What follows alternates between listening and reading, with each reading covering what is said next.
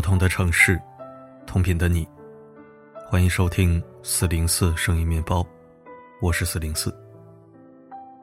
昨天一早有一个话题突然冲上热搜，这段时间看了太多缅北诈骗团伙的超恐怖纪实，这或许是第一次，他们愿意零赎金放人。深入了解之后，更是细思极恐，原来这次特殊交易的背后，藏着的是几位调查记者。他们用一百二十多天的时间卧底电诈集团，这是他们拿命换来的。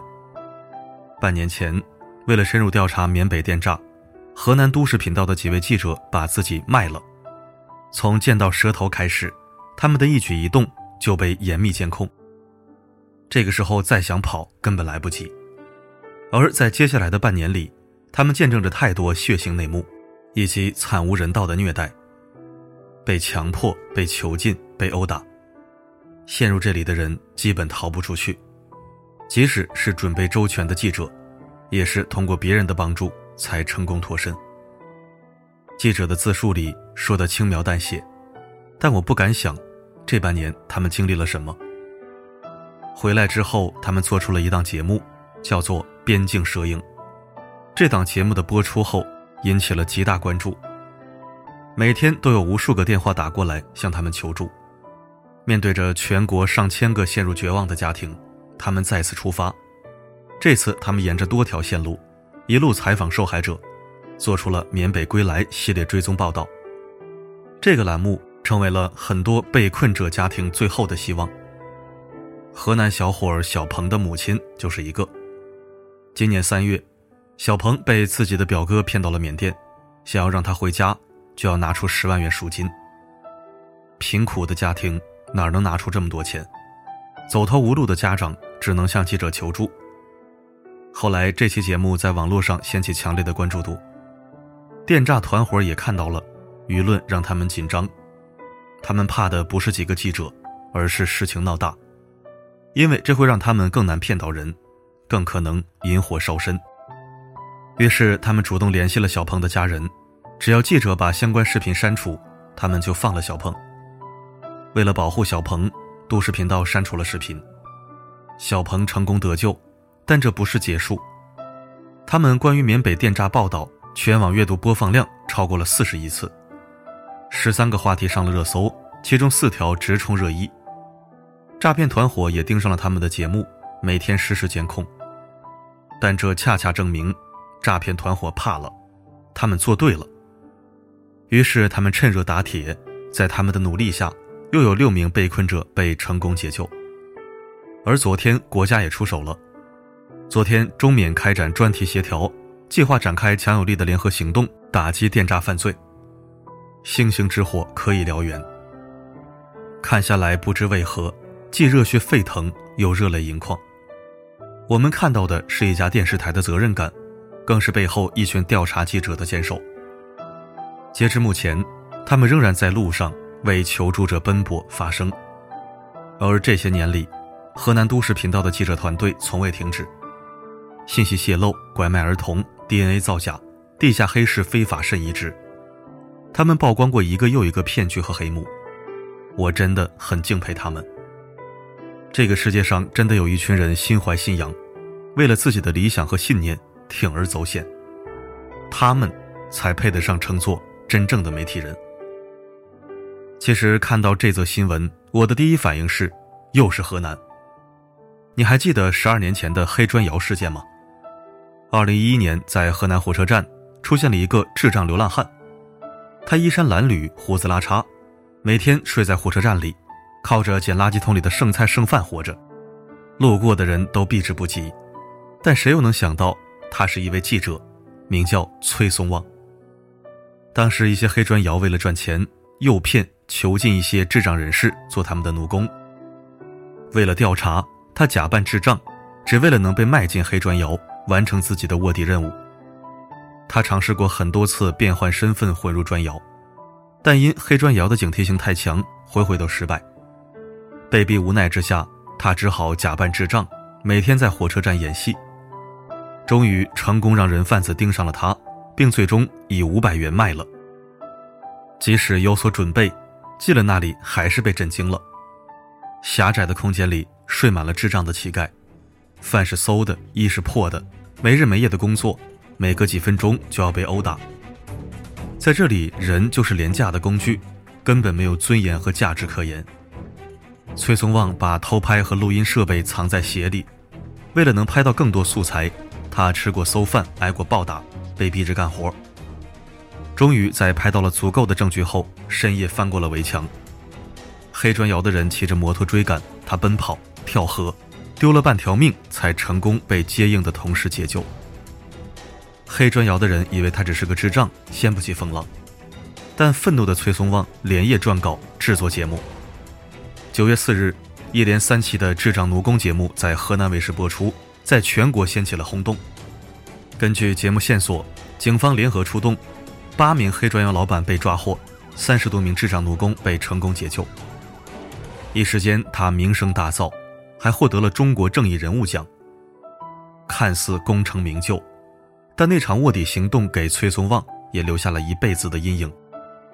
可是，身为一位调查记者，他的初心从未变过。后来的十年里，崔松旺仍四处奔走，地沟油、假牛肉、瘦肉精。在大家看不见的地方，他和他的同事们仍在坚持与阴暗做斗争。他也曾想过一切值不值，但支撑着他的，或许就是一位调查记者的信仰，坚持为民请命，誓死为真相发声。前段时间，因为张雪峰的一段视频，高校新闻专业遭到了质疑，媒体人的胆量、良心、职业操守一度成为热议的话题。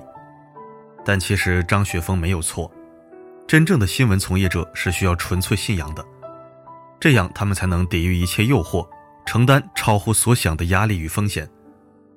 看看央视驻外记者刘肖谦，这些年一次又一次徘徊在生死边缘。前段时间，俄亥俄州列车脱轨，化学品泄漏，空气和水源都被污染，大量生物死亡，附近的居民纷纷撤退，但刘肖谦戴着防毒面具。冲到了危险的第一线，这已经不是第一次了。他曾进入恐怖组织哥伦比亚革命武装力量的营地进行采访，身边就是持枪队员，随时都可能大开杀戒。明尼苏达游行骚乱现场，他在最前线；里约热内卢，他跟着警察直击抓毒贩交火现场。为了调查贩毒集团，他曾和摄影师潜入贩毒集团内部，甚至还和毒贩谈起了梦想。哪怕对面的人随时可能朝他开上一枪。刘小谦曾说过一句话：“只有离现场更近，才会离真相越近。”这是支撑着他坚持多年的信仰。但是他未曾提起的是追寻真相的代价。有央视做后盾的刘小谦，也会在出差之前把自己的家收拾干净，做好回不来的准备。更何况其他人呢？被称为中国揭黑记者第一人的王克勤，曾被悬赏五百万买其人头。卧底捣毁传销组织的罗霞，长时间里被威胁恐吓要杀他全家。揭露了三鹿奶粉事件的简光洲，在长时间的恐吓威胁下，留下了一句“理想已死”而转行。多年前我看过一组数据，目前我国的调查记者只剩下一百七十五人。而如今，这个曾被称为“无冕之王”的群体只会越来越少，因为代价越来越大。面对现实，大多数情况下，这可能是一个让你无力的职业，更是一个需要你不断劝自己坚定信仰的行业。太多的调查记者无数次劝自己放弃，又无数次劝自己再坚持一下，因为他们的心太软了，他们见不得苦难，看不了不公。他们坚持着对这个世界缝缝补补，因为真相总是需要有人揭开，弱者总需要有人为其发声。不知你有没有发现，互联网越发达，我们越看不清了。每天大量碎片化的信息展现在我们的眼前，更多是拼凑信息，无端臆测。事实越来越多，反转越来越快，我们距离真相越来越远。如今我更怀念那个权威的纸媒时代，有如崔松旺这样一群人，经过调查一锤定音，带我们寻找真相。很多人说那个黄金时代已经远去，但我觉得正义永不会远去。从崔松旺到如今卧底缅北的都市大先生，从没有垮掉的一代。一直都有人在你看不到的角落正在负重前行。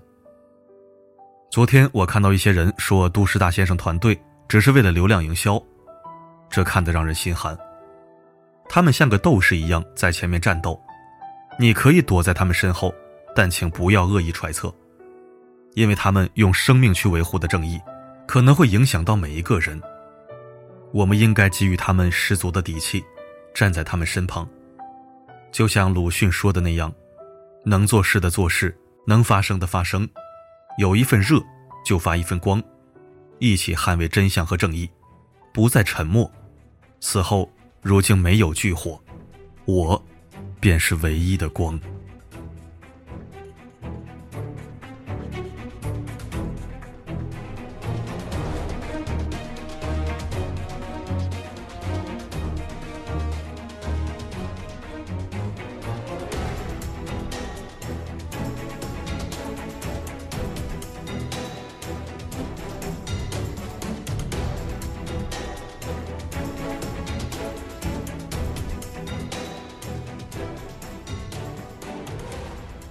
感谢收听，为河南人点赞，为调查记者点赞。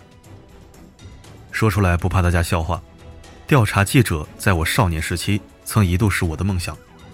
我也经常中二的觉得自己会是个合格的卧底或者潜伏者。十几岁的时候，满心的侠义情节，总梦想着仗剑走天涯，捉尽世间不平事，为民请命。青春年少，幻想漂浮。总是天马行空，却不知道该如何成为那样的人。之后也就慢慢被磨平了棱角，泯然众人矣。如今天下鬼魅猖獗，人人志士已然不多了，且大多夹缝生存，苟且偷生。望大家且行且珍惜。好了，今天的文章就到这里，我是四零四，不管发生什么，我。一直都在。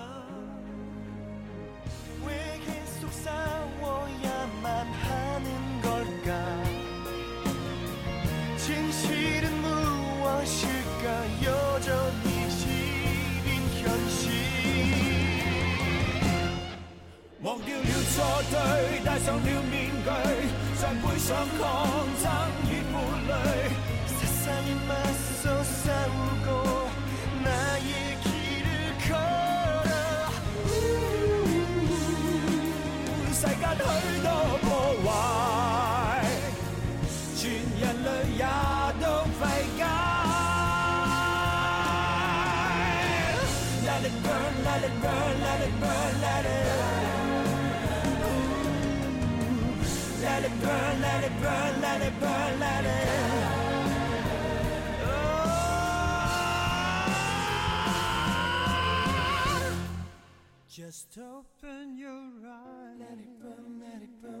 from